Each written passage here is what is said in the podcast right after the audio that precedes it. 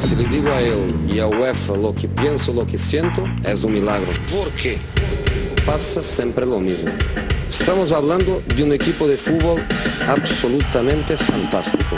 Yo no entiendo por qué. Solo para dejar esta pregunta, que es una pregunta que yo espero tener em, respuesta, termina mi carrera hoy. La Casa del Fútbol Internacional. ¿Por qué? I think I'm a special one. El 9 y medio radio. Hola, ¿qué tal? ¿Cómo están? Bienvenidos al especial de la Liga Española, lo mejor del 2019. Soy Pepe del Bosque. Me da mucho gusto saludarlos en el 9 y medio radio a través de W Deportes. Roberto Testas, muy buenas. ¿Qué tal Pepe? Un gusto como siempre y sobre todo hoy, ¿no? Que vamos a platicar de la competencia que más me gusta en todo el mundo. Y vamos a estar con un gran invitado, ya lo presentarás, no quiero spoilear, pero un gusto como siempre estar por Porque tú eres gallego, la gente no sabe, Sí, pero no, tú eres no sabe. galego, ¿no? Falo galego, Fala- sí, sí, ¿falas galego o no? un poco. Un poco. Mi querido Bat, ¿cómo estás, amigo? ¿Todo bien? Muy bien, yo no falo gallego, pero he visto los estados de Roberto Testas en Instagram, que a veces habla gallego y estoy aprendiendo un poco, ¿no? Y aprendiendo también de nuestro invitado que nos va a sorprender. Pero tú, Spraching Dutch, ¿no? Un poco. Un poco ahí la llevamos, sobre todo porque Kai Havertz nos ha dejado buenas cosas. Bueno, eh, antes de presentar a nuestro invitado, vamos a recordar cómo el Barcelona de Ernesto Valverde ganó la temporada 2018-2019. La Liga. El 9 y medio radio. El Barcelona venció al Levante 1 por 0 y con esto se proclamaron campeones de la temporada 2018-2019 de la Liga Española. Al inicio el duelo fue complicado para los culés, sin embargo Ernesto Valverde tenía un as bajo la manga y en el segundo tiempo decidió usarlo. Pues para la parte complementaria ingresó Lionel Messi a quien únicamente le bastaron 17 minutos para conseguir la anotación del encuentro con la que su equipo se coronó. Con este, son ya 8 títulos del Barcelona de los últimos 11 disputados, demostrando así una superioridad brutal sobre sus contrincantes. Además, el club Laurana llegó a 26 campeonatos ligueros en su historia, acercándose cada vez más al Real Madrid. Por su parte, Lionel Messi ganó su décimo campeonato de la liga y primero como capitán del equipo, colocándose a dos de Paco Gento, quien es el máximo ganador del torneo. Y por si fuera poco, el argentino será el pichichi en esta temporada, con lo que igualará al mítico Telmo Zarra con seis títulos de goleo. Informó Iván López Elizondo. Y bueno, como lo hemos hecho en, en otras dinámicas, la del día de hoy tiene un invitado muy, pero muy especial. Un buen amigo que tengo el gusto de conocer en persona, que vive en Barcelona y que es uno de los máximos conocedores del fútbol español. Albert Morén, muy buenas, ¿cómo estás, amigo? ¿Qué tal, Pepe? Pues encantado, como siempre, de estar con vosotros este ratito y poder hablar de fútbol, que al final es lo que nos gusta y lo que nos junta. Te cuento la dinámica para que la gente que nos está escuchando entre en contexto. Vamos a dar nuestro 11 ideal de la temporada 2019, o del año mejor dicho, es decir, que abarca el segundo semestre del curso pasado y el primer semestre de la presente temporada. ¿Te, te parece? ¿Te gusta la idea? Perfecto. Bueno, entonces vamos a comenzar con la portería. ¿Quién fue el mejor portero de 2019 en la Liga Española, Albert? Pues realmente nombres hay muchos, porque los tres grandes eh, tienen porteros de renombre y de rendimiento, Ter Stegen, Oblak, Real Madrid, Keylor Navas entonces, Courtois ahora. La Liga esta temporada está descubriendo guardametas más modestos, como Aitor Fernández o Ruiz Silva en el Granada, que también están haciendo muy, muy buena temporada.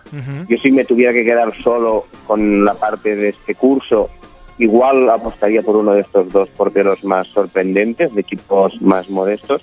Pero si juntamos, como dices tú, todo lo que es 2019, el semestre, el último semestre de la temporada pasada y el principio de esta, pues igual mi nombre sería el de Marc-André Ter Stegen, que es, me parece que es el portero que ha tenido quizá que ha unado, por un lado, los picos más, más altos de, rendimiento, de, de, de ser un portero más decisivo y que quizá es el que por momentos más ha necesitado su equipo. Ha sido un portero que para el Barça ha sido fundamental y directamente le ha dado puntos en momentos más complicados. que muchas veces ha pasado que Messi condiciona en el área rival y Marc André Ter Stegen termina salvando en el área propia. Roberto Testas, ¿tienes otro nombre? Ya puso el primero sobre la mesa Albert Morén. Sí, me gusta mucho el, el hecho de que también Albert mencione a Aitor, sobre todo, Sí, sí. que esta campaña ha estado muy bien. Si nos vamos a ese tipo de porteros, la pasada temporada seguramente habrá que mencionar a, a Pacheco del Alavés. Y ¿Cómo por no? supuesto también Sí, a. David Soria, canterano del Sevilla, que, que está en el Getafe en muy buena forma. Pero yo pienso que si hacemos un cúmulo de, las, lo- de ambos semestres y lo que representa Marc-André Ter Stegen para el Barcelona, no hay nadie como él. Es cierto que Jano Black ha sido el menos goleado, que tiene récords históricos de mantener la portería cero, un portero que siempre es complicado cuando te llegan poco, porque tienes que estar concentrado todo el tiempo y es, es algo difícil. Pero yo creo que Marc-André Ter Stegen es un portero que ya sea le tiren una vez o diez, va a estar ahí siempre y nos ha dejado atajadas inverosímiles que creíamos que solo se podrían ver en la televisión. Mención especial, como dices, al arquero esloveno Jan Sí, Oblak, sí, sí, ¿no? que duda. además fue el Zamora de la temporada pasada. Únicamente recibió 29 goles. O sea, lo que te habla de que Oblak es, es uno de los mejores indiscutiblemente. Pero además, una ventaja que tiene el arquero alemán, Marc-André Ter Stegen, es el buen manejo de pies, ¿no? Incluso cuántas asistencias hemos visto. Eh, recuerdo una en campo del Getafe, ¿no? Me parece que fue la primera que prácticamente es un balón de 60 metros, A ¿no, Luis Albert? Suárez, ¿no? A Luis Suárez, Sí, esta, exactamente. esta temporada lleva dos. Hace, no sé si un par de jornadas y otra, me parece, a Griezmann. Exactamente. Sí, contra No la recuerdo Real. mal contra el Celta, puede ser. Y- y Creo que sí. Yo te digo, es un portero con, con dos asistencias ya en lo que va de liga. ¿Con quién te quedas tú, mi querido Bat? Yo creo que con Ter Stegen, porque ha condicionado muchísimo los partidos a través de, de todo este contexto de Barcelona que vive un momento muy crítico. Creo que el arquero alemán ha sobresalido con relación a sus compañeros. Creo que tanto Messi como Ter Stegen son los mejores jugadores del Barcelona ahora mismo y también en lo que va del año. Y creo que Terstegen a partir de todo lo que le brinda al Barcelona, no solamente atajando, sino como bien dicen, con balón, creo que ha sido el mejor portero del año en, España. Pues entonces, por unanimidad, nos quedamos con el exarquero del Borussia Mönchengladbach, Marc André Ter Stegen. ¿Cuáles serían tus dos centrales? ¿Vamos a jugar con línea de tres o con línea de cuatro, Albert? Mm, yo como crucista convencido siempre tiro a defensa de tres, pero si me pides defensa de cuatro se lo adaptaremos también. Haremos bajar a Michelangelo Nadal y formaremos con Koeman. ¿Qué prefieren ustedes? Para que quepan más centrocampistas, yo diría 4-3-3, ¿no? O bueno, para que haya más atacantes. Sí, puede ser. Dos centrales y dos laterales, ¿no? Que sería lo más justo. Sí, lo más equilibrado, ¿no? Ok. ¿Cuál es tu pareja de centrales, Albert? Pues mira, te haré una mezcla entre lo que decíamos, el final de la temporada pasada y la Ujú. actual. Porque uno de mis nombres es Gerard Piqué, que es mm, evidentemente su inicio de temporada este año no ha sido especialmente bueno. Sí es verdad que el último precedente contra el Real Madrid fue posiblemente el jugador del Barça más destacado, siendo ese fortín en el área que lo hemos visto otras veces. Este inicio de curso le ha costado, normalmente es un central de inicios más lentos, pero en cambio sí que el final de la temporada pasada sí que se puede equiparar al, al nivel del Gerard Piqué que acostumbra. Eh, seguramente en Europa, si acaso Van, Van Dijk y, y Laporte quizá estuvieron por, por encima, pero Piqué rayó un nivel muy alto. Y como pareja sí que me quedo con un central que la temporada pasada no estaba en la Liga Española, pero que ha llegado este verano al Sevilla, como Chico Carlos, y que a mí me parece que está siendo el central de la temporada en, en la Liga Española. Un estreno perfecto, uno de esos fichajes que hace el Sevilla, especialmente Monchi en, en la Liga Francesa, que sabe detectar esos jugadores que no solo tienen potencial para crecer, sino además una adaptación después muy fácil a la Liga Española. Y ahora mismo me parece, ya digo, el, el central más en forma de campeonato. Que además hay un reporte muy interesante disponible en YouTube sobre cómo fichan a Diego Carlos. No sé si lo has visto. No, lo desconozco. Sí, porque le preguntan a Monchi cómo trabaja y él dice, bueno, yo quería un perfil de central de determinadas características. Estas siete cosas le pidió Lopetegui. Entonces entran a un sistema de Big Data y ese Big Data arroja alrededor de 15, 20 nombres. Sí, es interesante. Y luego, de hecho, lo curioso ahí es que Lopetegui como tal no tira nombres, sino que tira cualidades o, Exacto.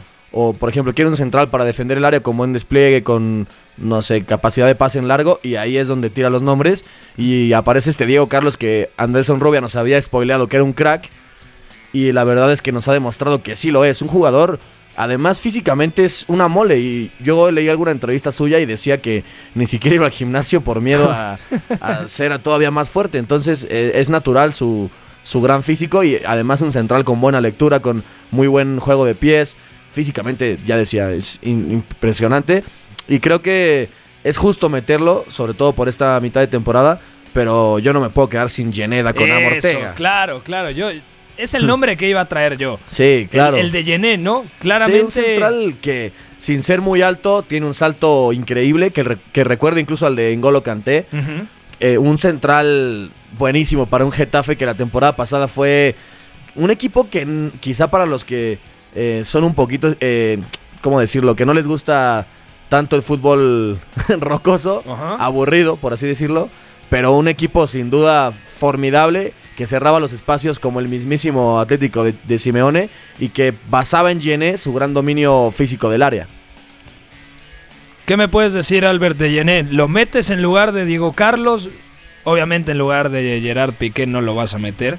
Pero, ¿qué te pareció la temporada del Pues central un, togoleño? un- un candidato muy legítimo a entrar en, en este 11. Además, en su caso, tiene las dos mitades de, año, porque es un jugador que ya estaba la temporada pasada en el Getafe. Y como decís vosotros, un puntal, seguramente uno de los nombres, no ya de mayor re- rendimiento en el equipo de Bordalás, que también, sino de los que más encarnan lo que es este, este Getafe tan sorprendente, tan sorprendente, este Getafe europeo. Es un central que se puede eh, batir el cobre lejos de, del área, que es un- físicamente no tiene cuerpo de central, porque es más bien menudo, pero precisamente por eso y porque tiene una potencia física en el salto, en la explosividad muy importante, es un central que puede pelear con el delantero cuerpo a cuerpo, que puede recuperar eh, por velocidad y que, ya digo, una de las claves de este Getafe tan seguro atrás, tan rocoso atrás y con tanta seguridad en su propio arco para después aprovechar los recursos y las armas ofensivas para desequilibrar. Un equipo más pensado para primero no encajar y en ese aspecto, en ese apartado, pues evidentemente Jenny es, es el nombre propio. Entonces, yo me quedo con Yené. Robert, ¿tú con quién te quedas? ¿Yené o Diego Carlos? ¿Puedo tirar un tercer nombre o ya sería no, por demasiado? favor. Es que también yo quizá en este semestre ha quedado un poquito en el ostracismo, pero Mario Hermoso De acuerdo. es otro central que. En el español estuvo. que en el español estuvo genial y, y fue un es un hombre que extrañan muchísimo, sobre todo defendiendo el área, porque es donde Calero quizá cojea más, que además ha estado lesionado, pero creo que Mario Hermoso eh, es el futuro del Atlético de Madrid, Y de a quizá hoy en día. está recuperando sensaciones. Sí, ha gustado un poco más Felipe, que creo que ya De está acuerdo. retomando su mejor nivel, pero a Hermoso yo le tengo mucha confianza de cara al futuro, igual como lateral, que es su, su posición natural en su formación. Eh, un central con grandísimo balón largo, con, con muy buena capacidad eh, para romper líneas y que además dentro del área nos, nos gustó mucho, pero además defendiendo lejos del área parecía Sergio Ramos en ese esquema de Ruby y en ese sentido creo que también merece mínimo una mención, aunque yo no sé si lo metería de titular. Entonces tenemos tres nombres. ¿Qué valoración tú le das a la temporada pasada, por supuesto, de Mario Hermoso, el segundo semestre con el español de Barcelona, que era un equipo hecho a la medida de Rubi? Y ahora en esta llegada al Atlético de Madrid, en donde le ha costado un poquitín, sobre todo al comienzo de temporada, los primeros meses, pero ahora parece que empieza a, funcionar para lo que le pide Diego Pablo el Cholo Simeone, Albert. Sí, llegar al Atlético de Simeone nunca es fácil para los jugadores porque es un, un equipo muy particular, con una dinámica muy propia y si echamos la vista atrás, eh, los, los casos de fichajes que solo llegar ya se asientan y con un rendimiento inmediato son, muy pocos. Normalmente el Atlético requiere un proceso de, aclimatación. En este sentido, pues Hermoso está, está inmerso en, este proceso. A mí me parece un, central muy, muy interesante. Ya lo demostró en el español. Es un central eh, defensivamente eh, muy notable, que tiene mucha capacidad para, para dar seguridad a, la saga y que además cuenta con esta característica hoy en día ya casi casi indispensable para cualquier central, que es la salida de balón. En su caso, un, un central zurdo que tiene desplazamiento, que tiene lectura, que tiene conducción para, para dividir marca, que le añade un registro nuevo al Atlético de Simeone, sobre todo en esa banda izquierda donde ha perdido a Filipe Luis, que era un jugador en salida y en gestión muy importante para el Atlético de Madrid. Este año el, el lateral izquierdo del Atlético pues tiene otras, otras características y en ese sentido Hermoso es un central que puede ser importante, pero es verdad que la, la competencia para el puesto de central del equipo de Simeone tampoco es pequeña. Entonces tenemos tres nombres. Piqué indiscutible, Diego Carlos que llegó el verano pasado al Sevilla procedente del Nantes de la liga francesa, Gené, el zaguero del Getafe, que el Getafe queda quinto la temporada Sí. pasada y que ahora sigue peleando por entrar a, a Champions, el increíble Getafe de Pepe Bordalás, y Robert pone un nombre más, Mario Hermoso. ¿Con quién te quedas como compañero en la saga de Gerard Piqué, Albert? Mira, yo había dicho Diego Carlos, pero os compro el nombre de Gené, sobre todo por por eso por esa particular que tiene él, que tiene el, también arrastra la segunda mitad de la temporada pasada, en este caso el central del Sevilla no puede jugar esa carta, así que cambio mi opinión, cambio mi nombre y me quedo con el central del penal. Tú te quedas todavía con Gené, Robert. Sí, si, sí. si cambias a Diego Carlos, terminamos el programa aquí, ¿eh? No, no, sí, llené, llené. Eh, Bat, Pues a mí no me queda de otra, yo me quedo, o sea, con Yené creo que la temporada del Getafe, y, y creo que tem- hace dos temporadas tiene una mejor temporada que la pasada, creo que Yené irrumpe muy bien hace, hace dos años en el Getafe de Bordalás, y bueno, la pasada se consagra a nivel eh, plantel como tal, ¿no? Pero bueno, yo tiro un nombre que obviamente no, no va a estar en e- en el 11, pero creo que a inicios de esta temporada está teniendo unas buenas actuaciones, que es Gabriel Paulista, creo que está defendiendo el, área del Valencia como muy pocos jugadores lo han hecho. Y bueno, tenía que sacarlo sobre la tenías mesa. que decirlo. Exactamente, pero, pero me quedo con Piqué y Llené también. El infeliz de Gabriel Paulista que no triunfó en el Arsenal, que le fue muy mal además. Y Exactamente. a ver si no es la solución para acompañar eh, a algún central en España. No sabemos a cuál, pero lo quiere naturalizar. Bueno, ahora los laterales. Albert, comenzamos por el izquierdo. ¿Con quién te vas a quedar? Pues no me ha sido fácil encontrar un nombre, porque es verdad que es una posición donde, por ejemplo, el principio de temporada anterior de Jordi Alba fue incontestable, pero el lateral del Barça ya llegó al final eh, con alguna dificultad más, igual ya contagiado por el desgaste del equipo. Marcelo hizo un muy mal el año anterior con el Real Madrid y esta temporada, aunque está bastante mejor, tampoco ha, ha- demostrado la mejor versión del brasileño. Ya decíamos que en el Atlético de Madrid, pues Felipe Luis también tuvo un, un curso más irregular y esta temporada es verdad que, que Renan Lodi está teniendo muy buen rendimiento, pero también de forma un poco más intermitente. Yo por todo ello, si junto el final de la temporada anterior con el inicio de esto, mi nombre es Reguiloni. Ella rindió muy bien y sorprendentemente en el Real Madrid con Solari y de hecho durante un tramo de la temporada se hizo con el puesto por delante incluso de Marcelo y que esta temporada que ha cambiado de aires y ha- ya se ha incorporado al, al Sevilla está siendo nuevamente uno de los laterales de la liga, un lateral muy profundo, con muchísima capacidad de llegar una y otra vez por banda, de abarcar todo el campo, aún empezando desde muy abajo, llegar prácticamente a línea de fondo y un recurso que para Lopetegui, que utiliza eh, mucho los laterales y hablaremos también del derecho, eh, está siendo importantísimo, uno de los rasgos del, del equipo espalense. Me sorprende ese nombre, ¿eh? lo de Reguilón. A mí me ha gustado mucho con, con el Sevilla, plena confianza con Lopetegui. A Cucurella, ¿cómo lo consideraríamos? Hoy está jugando como volante, pero en el Eibar era prácticamente carrilero, ¿no? Sí, alternó mucho. Claro, Leibar en la lateral izquierda tiene a José José Ángel, Ángel. que también es un jugador Cote. muy importante para el tipo de juego que hace Mendilibar, porque es un jugador con una capacidad de, de poner centros muy grande, además un lateral que no necesita llegar a línea de fondo para poner el centro peligroso, eso no, no tantos laterales lo tienen, que desde más atrás puede poner ese balón que para el central no sea fácil, y Cucurella en el Eibar alternó esas dos posiciones, lateral cuando no pudo estar José Ángel, y por delante como lo estamos viendo ahora en el Getafe. Yo creo que el de cuna es un lateral, de hecho en, en el Barça se forma así y en, la, y en el Barça B pues esa es, es su posición, repartiéndose el puesto con, con Juan Miranda.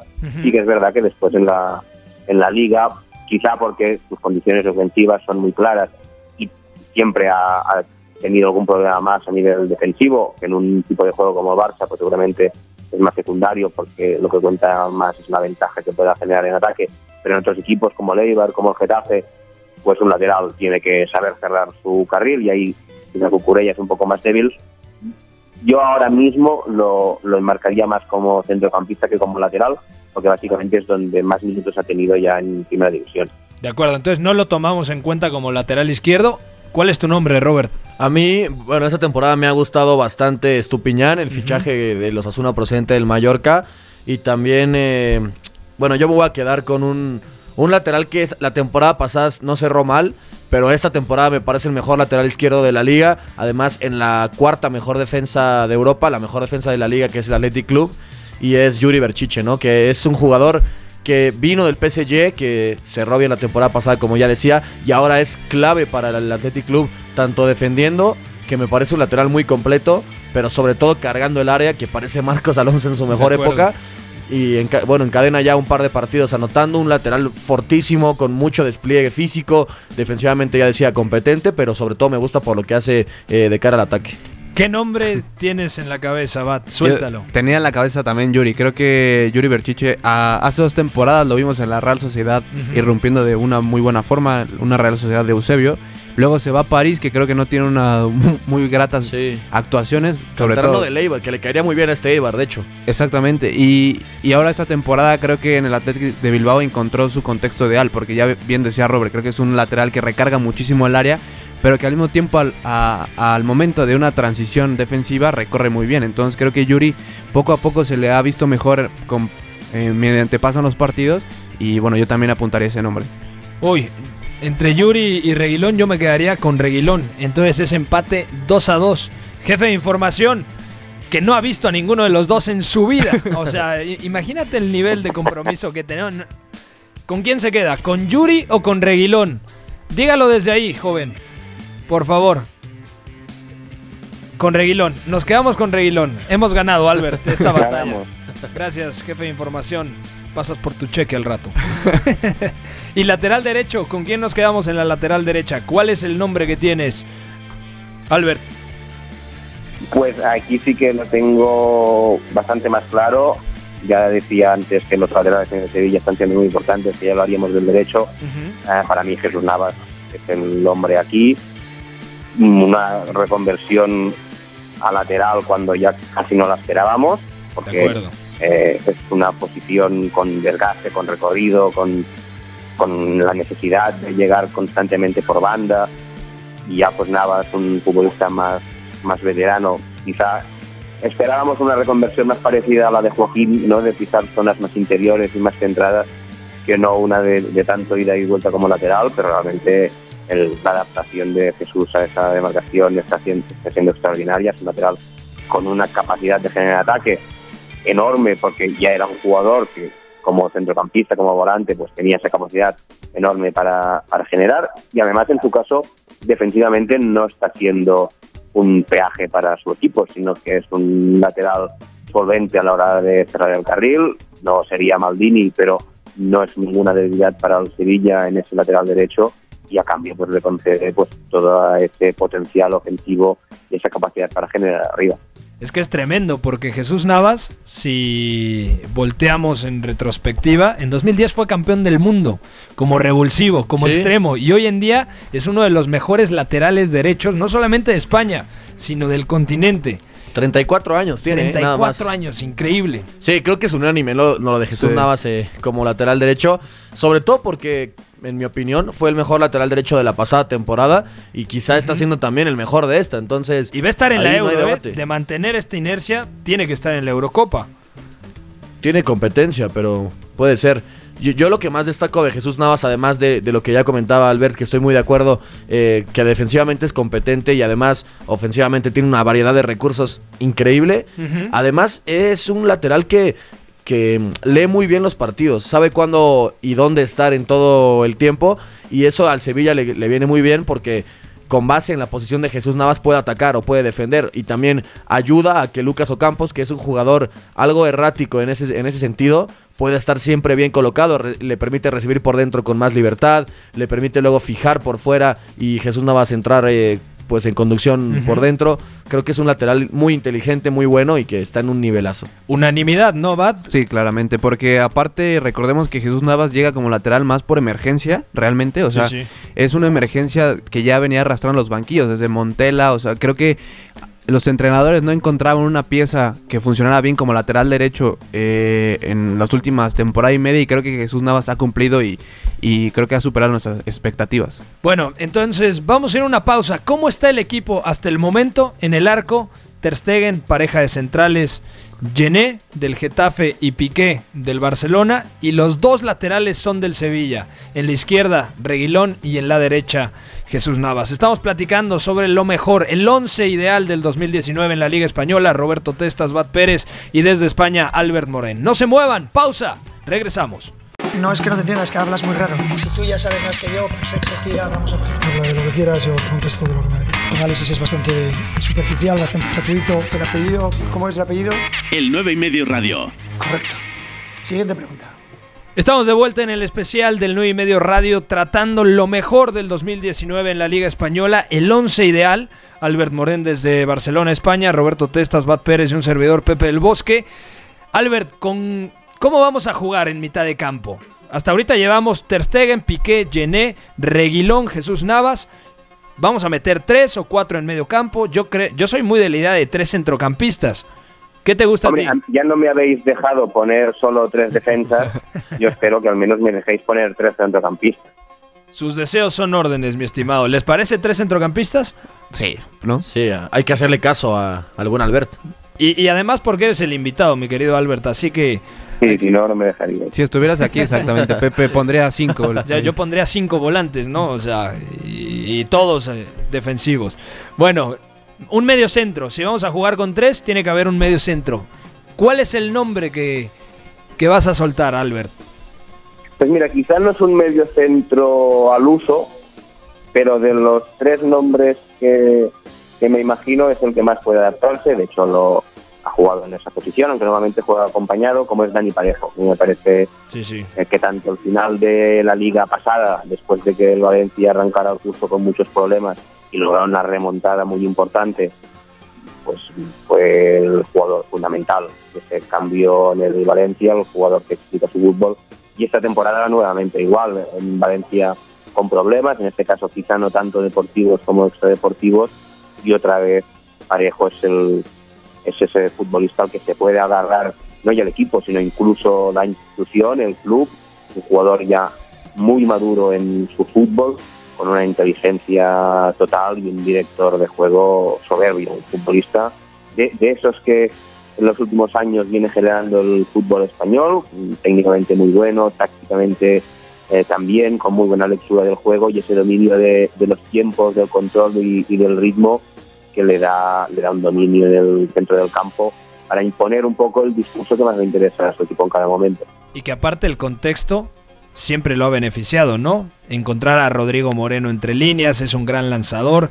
Creo que la Eurocopa de 2020 es la vitrina que necesita para que todo el mundo fuera de España diga, es que realmente Dani Parejo es un auténtico crack. A mí me ha gustado mucho lo que se ha intentado en la selección española con Robert Moreno.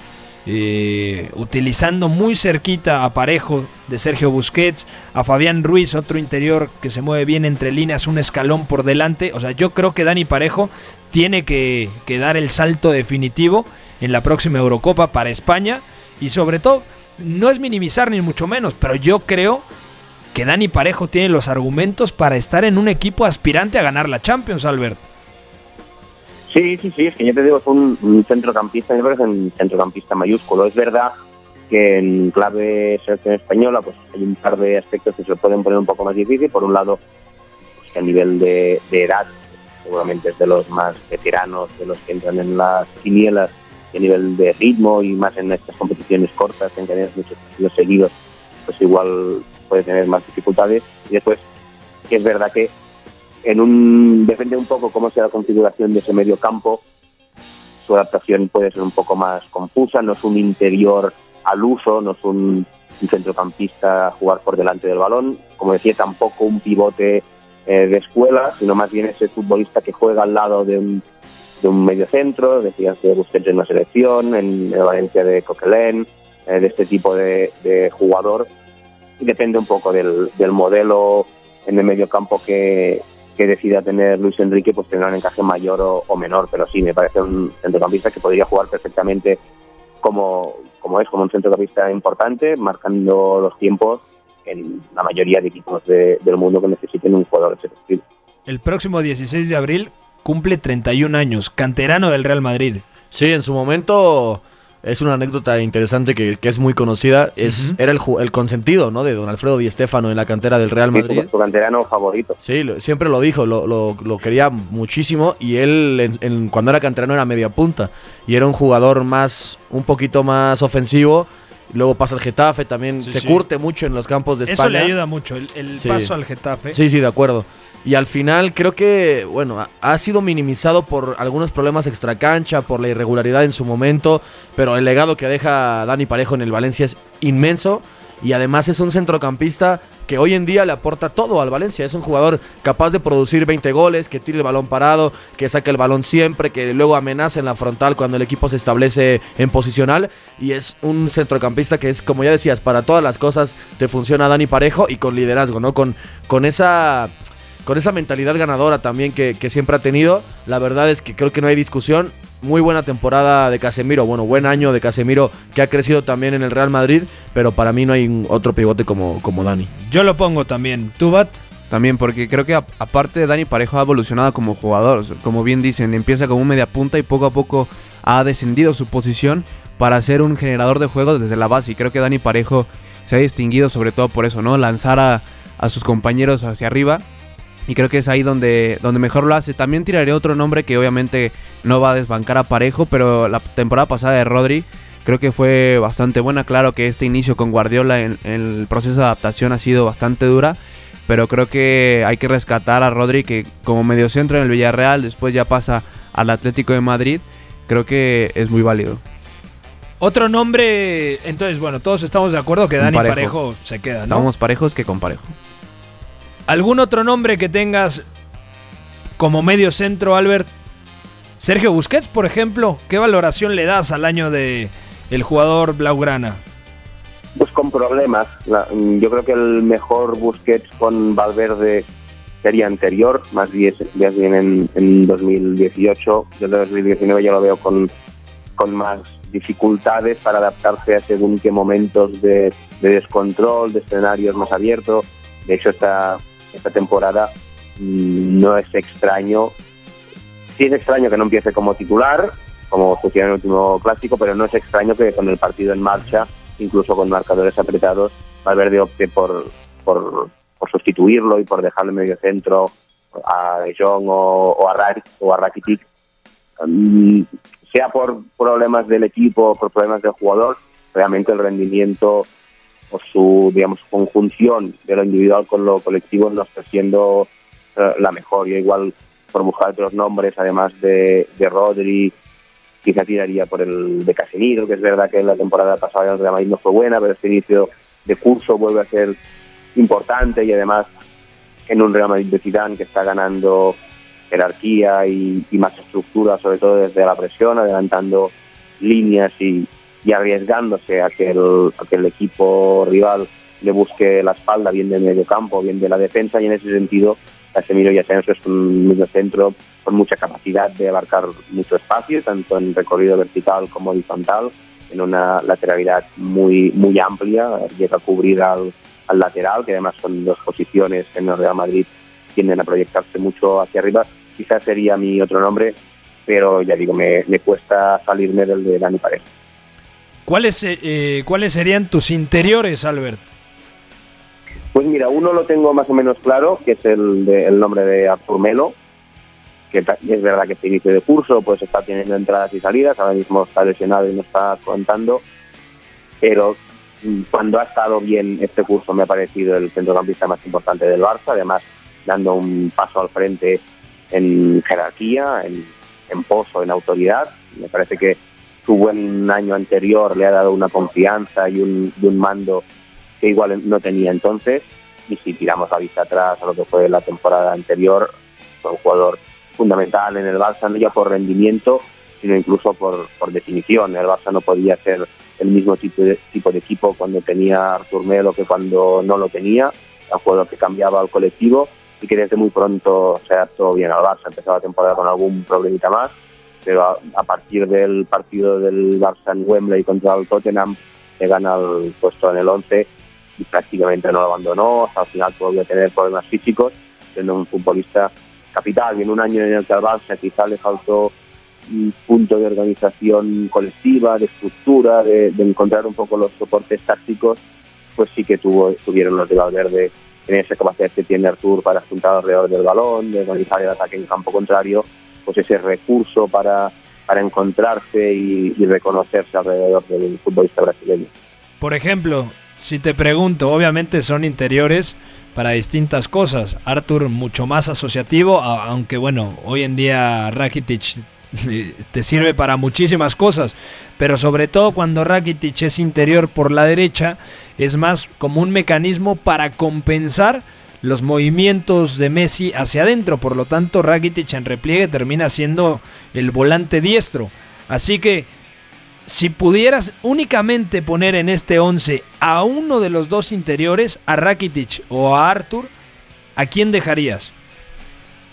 Yo pondría a Arthur, por lo que ha sido 2019, me parece, ya digo, es que la temporada pasada, por detrás de Messi, pues quizá pongo ya directamente a Arthur, no sé si con Ter Stegen o, no, pero es que Arthur me pareció fundamental, y en cambio Rakitic, es verdad que es un centrocampista muy importante para, para Valverde, por eso que comentas tú, por esa capacidad de, de compensar defensivamente el lado de, de Leo Messi, también para compensar por dentro a Sergio Busquets, que es algo que se está comprobando ahora, que sin Artur eh, Rakitic ha vuelto al 11 y otra vez está teniendo esa, esa función de cubrir la espalda de Busquets cuando el mediocentro del Barça sale a presionar y ahí para Valverde es una pieza importante.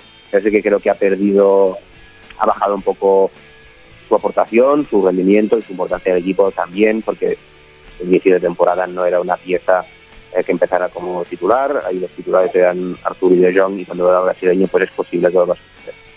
En Liga, Antes de continuar, nada más decir, como hay, en México hay mucha afición del Barcelona, sí, sí. por favor sigan al, al señor Albert Moreno porque es un auténtico crack del Barça y para aprender nadie mejor que él. y de la Una, Liga. una clase nos está dejando ahora, ¿eh? ¿Cuál es tu Twitter, mi querido Albert Moren? EUMD, que son las iniciales de en un momento dado, que es esa frase que usaba Cruyff casi como recurso para pensarse las respuestas, Ujú. pues ese. Bueno, y también que sigan tu blog en un momento dado.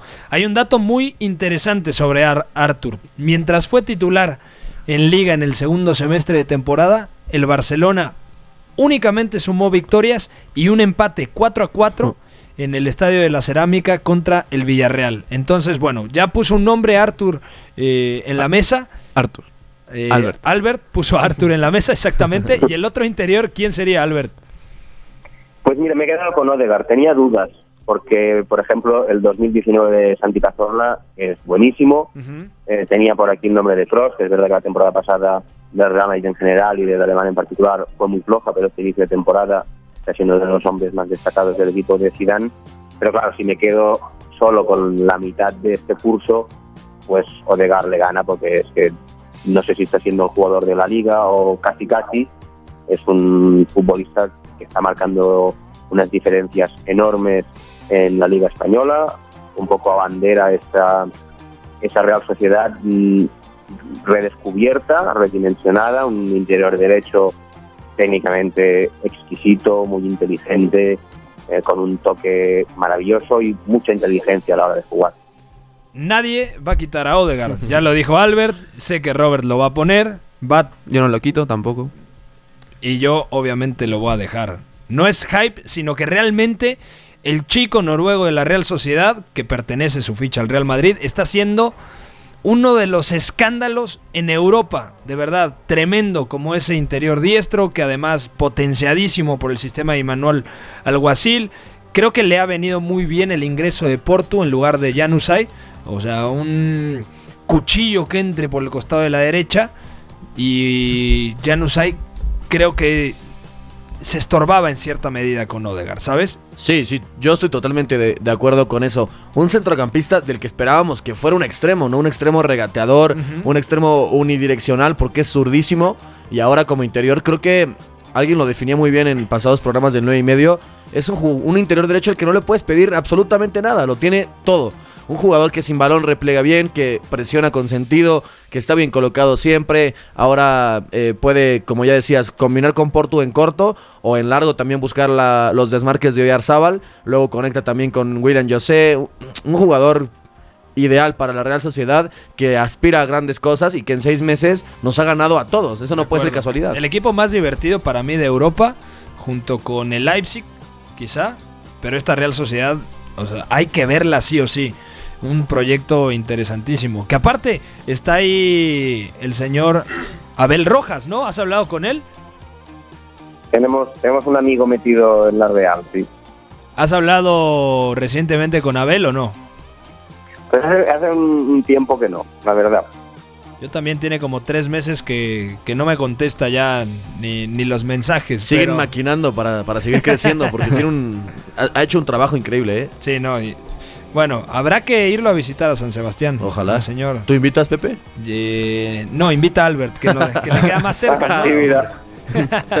¿no? De Barcelona hacemos escala y luego vamos a San Hombre, Sebastián. sí, más, más cerca me queda a mí que a vosotros. Ah, bueno, entonces la- lo vas a visitar tú solo, amigo. Y ya os contaré. Bueno, eh, puso otro nombre, ¿no? El de Artur Melo, el futbolista brasileño que llegó al Barcelona, que se ha aclimatado bien, que desafortunadamente, por una cuestión dudosa, no ha estado como titular en las últimas semanas. Tiene un rompecabezas ahora mismo Ernesto Valverde en la cabeza, porque si juega Busquets de medio centro, Rakitic interior derecho, Frenkie de Jong interior izquierdo, ¿dónde va a encajar Artur Melo, no? Es una de las preguntas que tiene Ernesto Valverde. ¿Lo sacan? Es que creo que ahora mismo, bueno, por lo menos en este año en la Liga Española no ha habido como interiores que dominen realmente como en otros años. Y, y creo que Artur Melo, en sus condiciones como jugador, me parece un grandísimo baluarte. Pero creo que es un poco contradictorio el momento de que, bueno, vamos a poner Valverde, ¿no? A, a los interiores, pero creo que ni Frankie ni tampoco Artur son interiores que sumen mucho delante de la línea del balón. Y creo que Artur Melo es un interior más de la base y que también eso le ha sumado muchísimo, sobre todo porque Busquets no ha estado en, en plenitud, pero no sé si eh, sea un, un- un interior para, para meterlo en, en- en el 11, ¿no? Creo que Sarabia, que hay que, hay que ver, ¿no? Porque en Que se ve en Sevilla... verano. Que se va en verano exactamente y, y que muchas veces jugaba como, como extremo, pero también lo hacía como interior. Y entonces yo pondría ahí a, a Pablo Sarabia que a- al final también brinda muchísimas asistencias en el segundo semestre de la pasada temporada, entonces ahí yo meto ese nombre. Es que Sarabia ha jugado Sí, de Sa- todo. Sarabia, bueno, Sarabia es uno que lo- lo que tenía contemplado. Joan Jordan, también el, el canterano del español que, bueno, lleva dos semestres buenos, uno con el Eibar, otro con el Sevilla. Pero yo me quedaría con José Campaña, creo.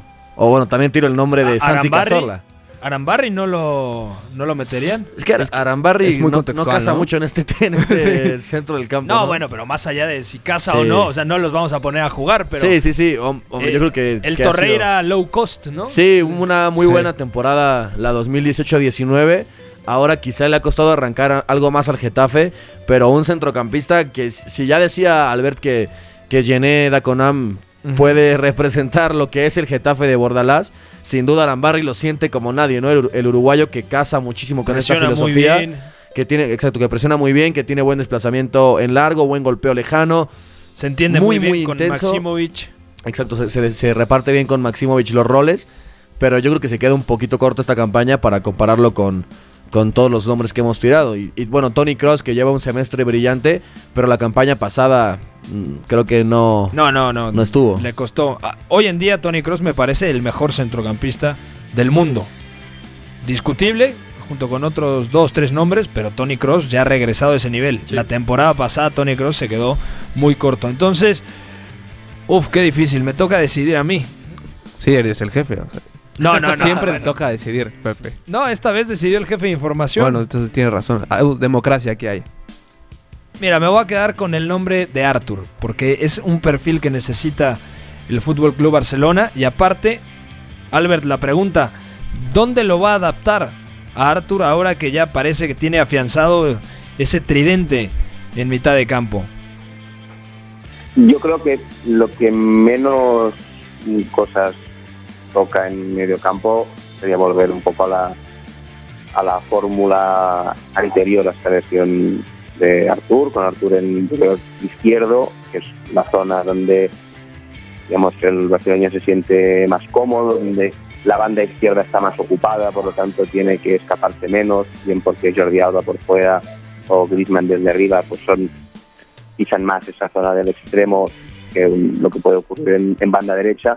Y también eh, De Jong, ya lo hemos visto jugar en, en el perfil diestro, es un interior con más recorrido, con más llegada, que tiene esa capacidad para ocupar zonas vacías y Leo Messi se va, se va hacia el centro. Hablamos también de ese recorrido de Rakitic cubriendo la banda o el centro, pues en ese sentido, De Jong, que es verdad que no es no es el perfil, no es un interior defensivo ni de cobertura, de hecho es más bien eh, presionante, pero sí que puede ejercer un poco más ese rol, entre comillas, por momentos de segundo pivote, cuando toque defender un poco más por dentro, apoyando a Busquets.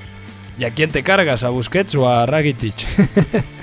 Yo creo que lo normal es que sea Rakitic, no me extrañaría que hubiera alternancia, porque lo que decíamos, en escenarios más abiertos Busquets tiene, puede tener más dificultades, pero es verdad que si tus interiores son uh, Melo y De Jong, la posibilidad de que se den esos escenarios abiertos pues también disminuye, porque son dos interiores, en principio, para controlar el juego, para tener el balón, para no perderlo en zona ancha y para, digamos, juntarse con ellos a través del pase. Y en principio, eso son cosas que a Busquets le, le benefician. Nos quedan cuatro minutos y tenemos todavía tres nombres. Tres jugadores por nombrar. Lo bueno es que ya no hay tanto debate de arriba, ¿no? Sí, yo creo que un par van a salir casi casi solo. Bueno, el primero creo que es Lionel Messi, ¿no? Que de Messi ya se ha dicho absolutamente todo. Y lo más tremendo es que nos sigue sorprendiendo, ¿no? Sí, sí, claro, ¿qué vamos a decir? Pues el jugador alrededor del cual se construye el Barça, un Barça que ganó la temporada pasada la liga con dudas, y si la ganó con dudas fue pues porque tenía un jugador que la resuelve cuando aparecen, que es Leo Messi, y que esta misma temporada, pues de momento está líder con dudas, y si está líder con dudas, pues nuevamente, pues porque tiene un jugador como Messi que es capaz de, pues eso, declarar los escenarios cuando están eh, pues más confusos, cuando el equipo está con dificultades, en esos partidos en los que el resto de equipos quizá no pueden sacar el partido adelante, pues Messi sí que tiene esa capacidad para resolver y sumarle tres. Deja ver si me puedo meter en tu cabeza para adivinar los otros dos nombres. Karim Benzema y Iago Aspas. Casi, uno de, uno de dos. Karim Benzema sí, es mi, mi delantero centro, el mejor jugador del Real Madrid la pasada temporada. Una- lo mismo que decíamos de Messi en un Barça con dudas, pues mm, subrayado en el caso del Madrid, que todavía tuvo más dificultades. Eh, Un equipo que cambió de entrenador dos veces durante el curso y que tuvo en, en Benzema una certeza, ese jugador que ofensivamente no solo le dio sistemas, sino también números en la temporada la primera temporada sin Cristiano Ronaldo, que era un- una temporada donde muchos ojos estaban sobre Karim Benzema, porque era un delantero que se había definido sobre todo por lo que le daba al portugués, por esa re- relación que tenía con él. Pues una vez sin Cristiano Ronaldo, Benzema demostró que no solo era un jugador capaz de mantener el nivel, sino que además podía hacer muchas de las cosas que le estaba dando Cristiano al Real Madrid. Un Benzema muy goleador, un Benzema sobresaliente en el remate aéreo y un Benzema que dio mucho juego al equipo blanco que le permitió pues pues eso subsanar los problemas colectivos desde su aportación individual y que esta temporada ha empezado igual. Cuando el Real Madrid ha tenido problemas ha sido el clavo al que agarrarse. Cuando el Real Madrid ha funcionado mejor pues es el jugador que lo potencia que ayuda a redimensionar el, el nivel de los que tiene alrededor El otro nombre que tiene en la cabeza Albert Moren es. ¿quién Rodrigo es? Moreno. Tú dices Rodrigo Moreno Yo creo que Antoine Grisman, ¿no? y yo podría pensar en Ben Yedder. ah, puede ser también. A ver, Albert, ilumínanos. pues mm, no ha sido ninguno de esos es Oyarzábal. Oyarzábal. de, de la Real Sociedad, de esta gran Real Sociedad. Y si Odegar es un poco su estandarte en medio campo, Oyarzábal me parece que es el jugador que lo abandera en ataque. Ya la temporada pasada fue muy positiva, un jugador también que ha madurado mucho, que es algo que estamos nombrando en muchos de los jugadores que traemos a este 11. Jugador que empezó siendo un extremo muy punzante, más un jugador de ir al espacio y atacar la espalda de, de la defensa rival, un poco compensando un punta menos profundo como William José y que poco a poco desde la confianza y desde, desde el juego, desde esa inteligencia, a mí me parece un delantero muy muy inteligente, ha ido ganando registros, un, extremo que puede ir por fuera pero que también aparece en la media punta, que rompe a la espalda de defensa pero que su juego entre líneas y en el apoyo ha crecido muchísimo. Y a mí me parece un jugador delicioso y con un rendimiento eh, tremendo. Y que mucho de esto que estamos viendo en la Real Sociedad sucede porque por delante de, de Odegaard, por delante de la ventaja que, que genera el canterano del Real Madrid, pues hay un futbolista como Yarzabal que le da continuidad y que lo traduce ya después en los últimos metros. ¿Cuál es el nombre que completa nuestro 11? Ya dice hoy eh, Albert Morén, Oyarzábal, de temporadón con la Real Sociedad, de un gran año 2019.